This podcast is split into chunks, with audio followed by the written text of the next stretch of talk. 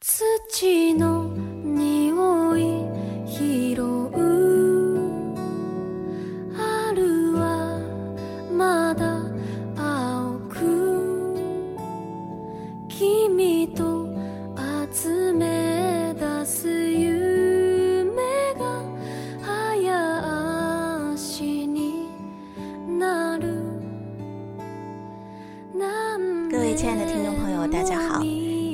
雪漫电台之行走的风景，我是雪漫，很高兴在每周三晚上的八点准时和你相聚在我们的行走的风景节目当中。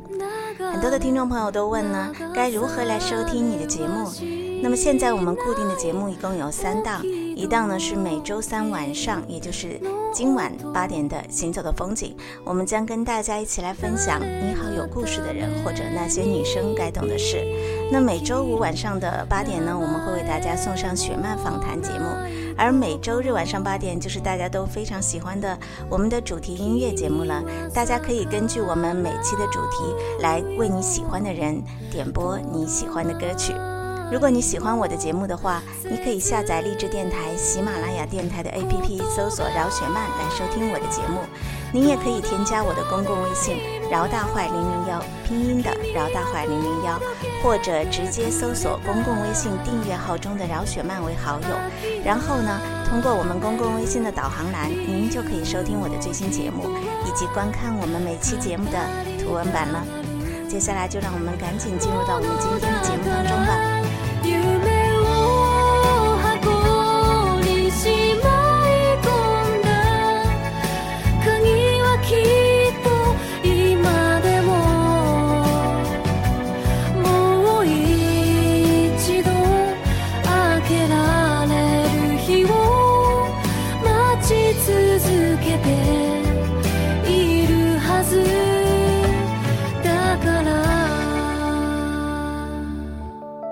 在上期我们的主题音乐节目当中呢，跟大家一起分享的是“嗨，我们毕业了”。那么在那一期的节目，很多的朋友听完之后都告诉我说：“雪曼姐，我听哭了。”一位叫做没有情商的小巨蟹的朋友留言说：“雪曼姐，你的每一期节目我都听，微信图文版也每天都看，带给我很多感动。其实我关注你是因为我喜欢的那个女孩，她很喜欢你，每期节目都要分享出去，还把很多的句子复制下来跟我看。但是现在我们的交流也只是局限在电话和网络，因为毕业那天我们异地了。我喜欢他。”我也知道他是喜欢我的，可是他一直不肯承认。我知道他是害怕距离，害怕万一分手会受到伤害。你上周那期关于毕业的节目，我反复听了好几遍。我想对他说，我会努力，会加油，会让我们的距离越来越近。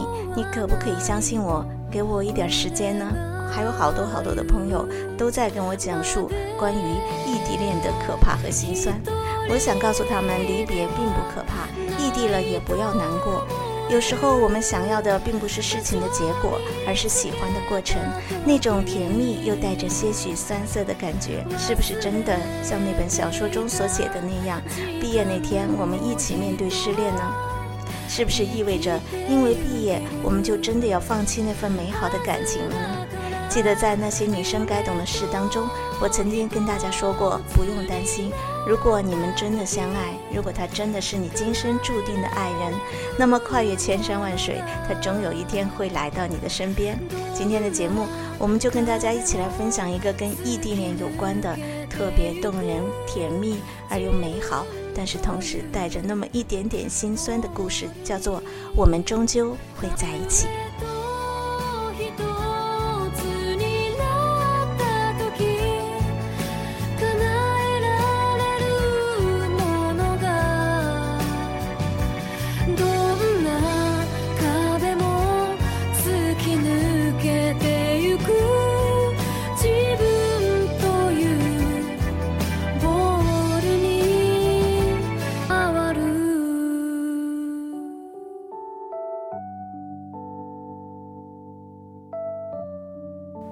和陆次比本科毕业于同一所大学，我大一时，他大四，我学新闻，他学电子信息工程。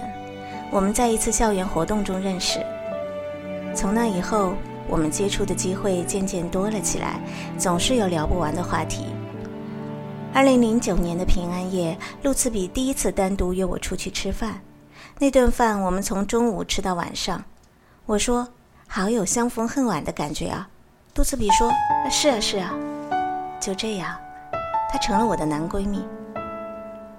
但仅此而已。我好长一段时间都没有想过我们会有什么更近的关系。陆次比也毫不掩饰对我的亲密，他经常把。你太可爱了，我好喜欢你呀！我好希望娶到一个像你这样的老婆，这样的话挂在嘴边。不过，陆次比这人平常爱开玩笑，我觉得我们之间不可能，也没把这些话当真。陆次比的学习很好，又很细心。我有时候作业不会做，他总是很轻易的搞定。我要写论文，他很快就给我传来一堆我可能会用到的参考资料。我遇到烦心事想不开，他会耐心地听我倾诉，帮我分析。有天我在社交网络上发了一个状态，说我的肚子痛得想死，没想到陆次比竟然很快出现在我楼下，手里拎着一个塑料袋，里面是红糖和姜汤。我问他送这个干嘛，他说注意到我说肚子痛，猜我可能需要。那一刻我心里暖暖的，有一股红糖姜茶的味道。我们就这样以一种朋友更多、恋人未满的关系相处着。寒假渐渐临近，我的心情开始沉重，因为已经大四的陆次比过完年就要离开武汉。晚上再没有人送我回宿舍，难过的时候也再也没有人听我倾诉，不会有人像陆次比那样效率超高的，在我需要的时候及时出现，帮我解决各种问题。回家之前，我和陆子比约好一起吃年前最后一顿饭。那天晚上，我装作轻松愉快的样子，讲我出去采访见到的趣事，说的两人哈哈大笑。突然，陆子比就说了一句：“哎，做我女朋友好吗？”恍如五雷轰顶，我瞬间僵硬了，不知道说什么好。毕竟从男闺蜜到男朋友，我需要一点接受的时间。我不知道该怎么回答，一直沉默。陆子比就说：“没关系啊，你现在可以不说，想好了告诉我结果吧。”整个寒假我都很纠结，不答应吧，我们就再也做不成朋友了，友情毁于一旦。失去陆子比这样的朋友真是可惜啊！这也是一件让我觉得很害怕的事。想来想去，豁出去了，大了不得赌一把。赌赢了就赢得了美好的感情，赌输了也没什么，谁叫他是陆子比呢？就这样，我答应了他。我们从哥们儿变成了情侣，我们一起去自习室看书，一起去食堂吃饭，像每一对校园情侣一样，过着千篇一律的恋爱生活。没过多久，我们最担心的事情出现了，陆子比考研成绩就要出来。查成绩那几天，我和他一样忐忑。他担心失败了就只能去工作了，他甚至开始为找工作做准备。他问我：“你喜欢哪个城市？”我说：“亲爱的路子比，不管你考得上或者考不上都没有关系，反正你去哪儿我就跟着你去哪儿。”那天是下雨天，他一手撑着伞，一手搂紧我说：“有你这句话就够了，我一定努力让你幸福。”后来，陆次比去北京参加复试，没过多久，他被录取的通知就传来了，导师还催着他早点要到北京。我们真是又欢喜又忧伤。欢喜的是，陆次比真的考上了；忧伤的是，我们悲惨的异地恋就要开始了。那些日子，我和陆次比抱着倒计时的心情到处玩乐，去吃各种好吃的。拍情侣照、逛街，我陪着他约见在武汉的各种朋友，陪着他把行李打包寄往北京。我将来要是娶的人，如果不是你，我想我会疯的。陆次比这样感慨，每每让我觉得未来是值得为之努力的。你想要得到一些，就得付出一些，而这些付出都是值得的。所以他不在的日子，我要更加努力，才能够去他的城市，然后和他在一起。起。陆茨比要走的前一天晚上十二点，突然打来电话，电话那头的他泣不成声。他说：“我好舍不得离开武汉，我好舍不得离开你。但那又怎么样呢？我们的异地恋还是这样开始了。”陆茨比到北京之后，马上给我发了一条短信：“哥们儿到北京了，就等着你了。当然，为了跟他在一起，我会努力。”那一年暑假，我如愿争取到去北京实习的机会。第一次去北京和他会合，路茨比带我出去玩，我们几乎把北京所有的景点都去遍了。去故宫的那天，我发现身上现金不够，想去取点钱，银行卡却不知道被丢在哪里了，怎么也找不到。我以为是取钱的时候把银行卡丢在取款机里没拿，心想。这回完了，爹妈给的整个暑假的生活费全没了。而那天路茨比身上也没钱，事后我才知道，他偷偷的把生活费拿去给我买了礼物。我们俩身上所有的钱加起来，连故宫的门票都买不起。就算买了门票，晚上吃饭怎么办呢？其实我们完全可以放弃故宫的行程，可是路茨比知道我心心念念想去故宫很久了，坚持一定要带我去。我们俩站在故宫门口，想尽了各种逃票的办法。最后，他从一个票贩子那里拿了两个假的学生证，买了两张学生票，我们才能进去。进去之前，我在门口买了一瓶完全冰成冰块的矿泉水，不是贪凉，而是那种最便宜。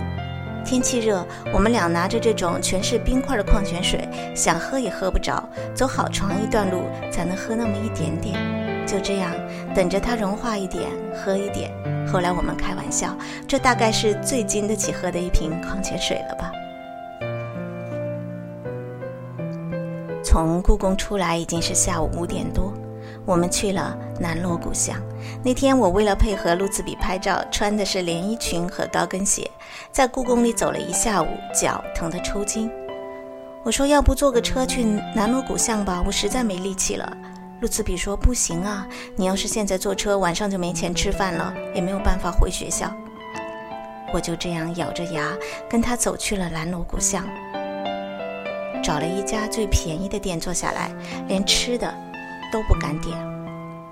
后来各自回去的时候，我俩身上的现金加起来只有五块钱。陆茨比说：“这钱你拿着，晚上回去买碗泡面吃。”留一块钱，第二天早上买根油条。我不肯，他晚上也没吃饭。我拿了这钱，他该怎么办？路茨比大义凛然地说：“我有校园卡，卡里还有钱，你不要担心我，你吃饱就好了。”我们俩在路上拉扯了半天，最后那五块钱还是被路茨比硬塞到了我手里。那段艰难的日子就这样挺了过来。回头看看，年轻的爱真的那么简单？哪怕真的吃了上顿没有下顿，哪怕过着连晚饭都不知道该到哪里去吃的生活，只要在一起，就那样快乐。之后，我每年暑假都来北京实习，而平时陆茨比每隔一两个月就要来武汉看我。我们原本不充裕的生活费都捐给了铁道部。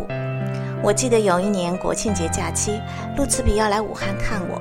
为了抢票，天还没亮他就去北京西站排队，结果买到了凌晨六点的票。前一天晚上他几乎通宵没睡，凌晨四点就摸着黑骑自行车到地铁站，坐了第一班地铁赶往火车站，深夜十二点半才能到达武汉。那些日子，我深刻的感受到，异地恋真的是一件很残忍的事。对我来说，最难过的就是送陆茨比走。明明一路说说笑笑来到公交车站，上一秒我还在给他讲一个笑话，笑话没讲完，公交车来了，他跳上公交车朝我挥手道别，剩下我一个人在原地发呆，笑话的结尾都还没说呢，但公交车已经开远了，我一个人走回去的路像做梦一样的不真实。后来每次和他走到那个公交车站，我都很害怕，害怕哪一秒我没注意，他就被公交车带走了。大三暑假结束后，我决定考研到北京来，和陆茨比在同一所学校经营我们的未来。复习期间，陆次比在网上查了一堆复习资料，也不管有用没用，都买下来寄给我。那段日子，为了考去和北京跟他在一起，我成为每天早上第一个来到自习室，每天晚上最后一个离开自习室的人。尽管我所在的大学是中南地区有名的学霸大学，但我仍然被同学们称为学霸中的战斗机。独自奋战的日子是难熬的。开心的是，我的努力没有白费，我最终以优异的分数被北京那所著名的高校录取。陆次比比我还高兴，这就意味着我们的异地恋生活终于快结束了。最艰难的日子终于过去，我如愿来到北京，陆次比也在这期间找到了实习单位，固定发放了不错的薪水，我也逐渐开始有了收入。我和陆次比总有说不完的话。有一天，陆次比跟我说。人生不就是这样吗？哪有那么多激情啊？有个能一直陪你说话的人在身边就很幸福了。我和陆自比也有吵架的时候，有一次吵着吵着，他突然哭着说：“我们不要再吵了，好不好？我好怕我结婚的时候抱着的人不是你。”陆自比总是希望在他的能力范围之内给我最好的照顾。记得我刚考完研的时候，他送了我一个新手机。可是才几天就被偷了，那次我哭得特别伤心。我知道路子比挣钱不容易，他自己不舍得乱花一分钱送我的礼物，还没有多久就被偷走了。可路子比却不停地安慰我：“没关系，手机偷了我们还可以再买，只要你开心就好。”第二天，路子比就给我买了一个新的。路子比送我的第三个手机是去年圣诞节前夕，他神秘兮兮地递给我一个盒子，我打开一看，是土豪金。对于曾经的我们来说，真的够奢侈。想起我曾经和他为了省钱想办法在故宫门口逃票的样子，想起曾经为了五块钱应该让给谁去吃晚饭的样子，我都想落泪。亲爱的陆慈比，我们不用再像以前那样吃苦了。你果然没有让我吃苦。其实我不怕跟你吃苦，我只怕不能跟你在一起，不能一起挨过那些一起吃苦的日子。但是。我们熬过来了。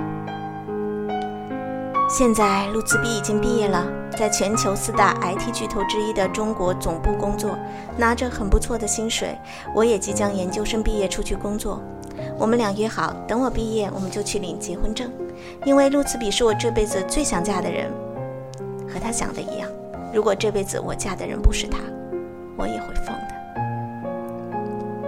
二零一四年二月二十二号。是路茨比二十七岁的生日，二十四号是我和路茨比在一起四周年的纪念日。我想说，亲爱的路茨比，生日快乐，四周年快乐！我不会忘记当年的承诺，你去哪儿，我就跟着你去哪儿。